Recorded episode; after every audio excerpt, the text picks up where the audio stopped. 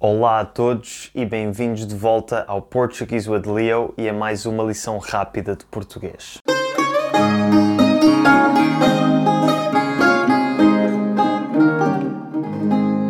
Se são novos por aqui, o meu nome é Leonardo e nestas lições rápidas de português procuro ajudar-vos a melhorar o vosso português. Há cerca de 3 meses fiz um episódio sobre a utilização do pronome vós em Portugal e como esta evoluiu ao longo do tempo. Foi o episódio número 51. Hoje quero dar-vos um episódio mais prático em que explico de uma vez por todas como é que se fala com outras pessoas de forma formal e informal e quando é que se deve usar cada registro. Antes de começarmos, o tema do episódio de hoje foi votado pelas pessoas que me apoiam no Patreon e daqui para a frente vou continuar a fazer pelo menos um episódio ou mais por mês escolhido pelos meus patrons. Se quiserem participar nas votações e ter acesso a todos os outros benefícios do Patreon, sigam o link na descrição.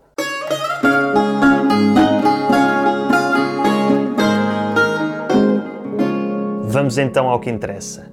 Como é que se fala com as pessoas de forma formal e informal em Portugal e como é que sabemos quando utilizar qual? Para já, digo-vos que isto não é uma ciência exata e que eu próprio, que nasci e cresci em Portugal, às vezes tenho dúvidas sobre o que utilizar. Depois de pensar um pouco sobre qual seria a forma mais prática de explicar as diferentes formas de tratamento em Portugal, decidi dividi-las em três situações principais. Vamos chamá-las de situações claramente formais, situações relativamente formais e situações informais. Vamos começar então com as situações claramente formais.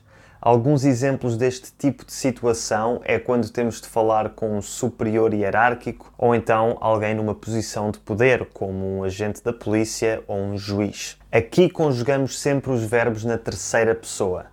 Se estivermos a falar com uma só pessoa, é a terceira pessoa do singular e se estivermos a falar com mais do que uma pessoa, é a terceira pessoa do plural. Em relação ao pronome que temos de utilizar, não usamos nem tu, nem você, nem vós, nem vocês. Usamos sempre o senhor ou a senhora e no plural os senhores ou as senhoras. Não se esqueçam de que com grupos mistos, com homens e mulheres, usa-se o masculino os senhores. Outra coisa importante é usar sempre o título da pessoa com quem estamos a falar. Ou seja, se estivermos a falar com uma médica, usamos senhora doutora, se estivermos a falar com um engenheiro, usamos senhor engenheiro, temos também senhor diretor, senhor presidente, senhor ministro, etc. Para além dos verbos, também os pronomes são usados na terceira pessoa, sejam eles pronomes possessivos ou de complemento direto ou indireto. No meu website conseguem encontrar uma lista dos principais pronomes pessoais e possessivos em português. Vamos ver alguns exemplos de frases. Gosto em vê-lo, Sr. Diretor. Está tudo bem consigo? Ou então, Bom dia, Sra. Engenheira. Posso fazer-lhe uma pergunta? Ou então, Faça favor, Sr. Presidente. Confesso que não foi fácil arranjar exemplos para situações muito formais, porque é muito raro encontrar-me neste tipo de situações. Passando agora às situações relativamente formais, são aquelas em que estamos a falar com um adulto que não conhecemos ou com quem não temos a vontade suficiente para falar de forma informal.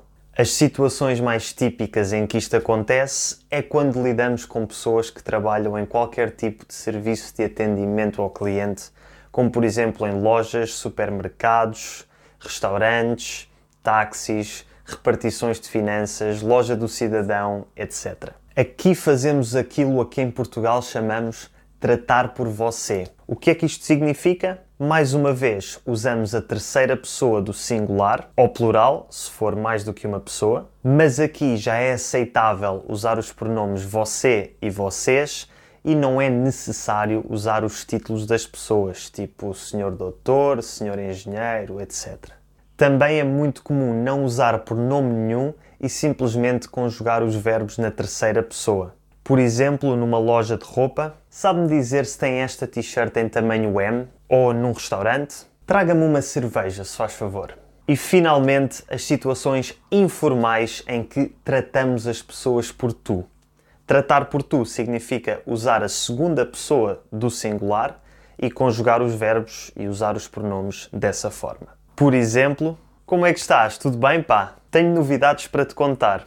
Isto é o trato que usamos com pessoas com quem temos confiança, como os nossos amigos e familiares. Também usamos o tu em situações mais descontraídas com pessoas que acabamos de conhecer, como por exemplo num bar ou numa festa ou num evento social informal.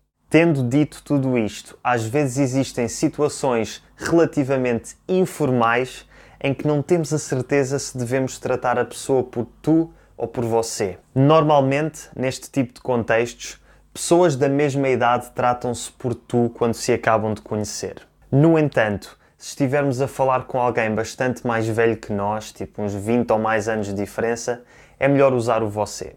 E se não tivermos a certeza sobre qual das formas usar, é melhor usar sempre o você e perguntar: desculpe, posso tratá-lo ou tratá-la por tu? Em Portugal é sempre preferível pecar por excesso de formalidade do que por excesso de informalidade. Ah, e não se esqueçam, sempre que pedimos desculpa, a palavra desculpa é informal na segunda pessoa e a palavra desculpe é formal na terceira pessoa.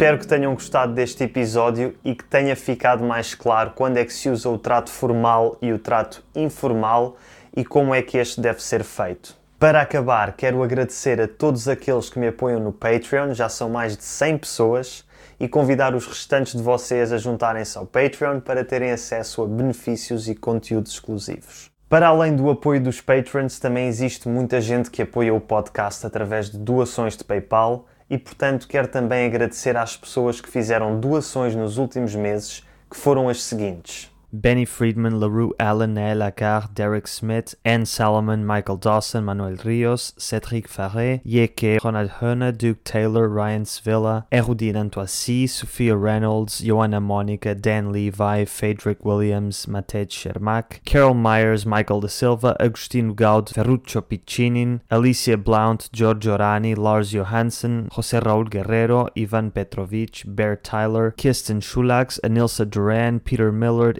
Douglas Barton, Stanislav Kozlik, Jean-Marie, José Antonio Bermeo, Antti Kuzmetsku, Dr. Stilike Heinz, Peter Miedlinger, Josina Munza, Anthony Roberts, Ewan Robertson, Francisco Teixeira, Massimo Carbone e Hester Block. Aqueles de vocês que quiserem apoiar este projeto já sabem, podem tanto juntar-se ao Patreon, onde pagam uma subscrição mensal e têm acesso a conteúdos exclusivos, e podem também simplesmente deixar uma doação no PayPal. Ambos os links estão na descrição. Um abraço e até para a semana.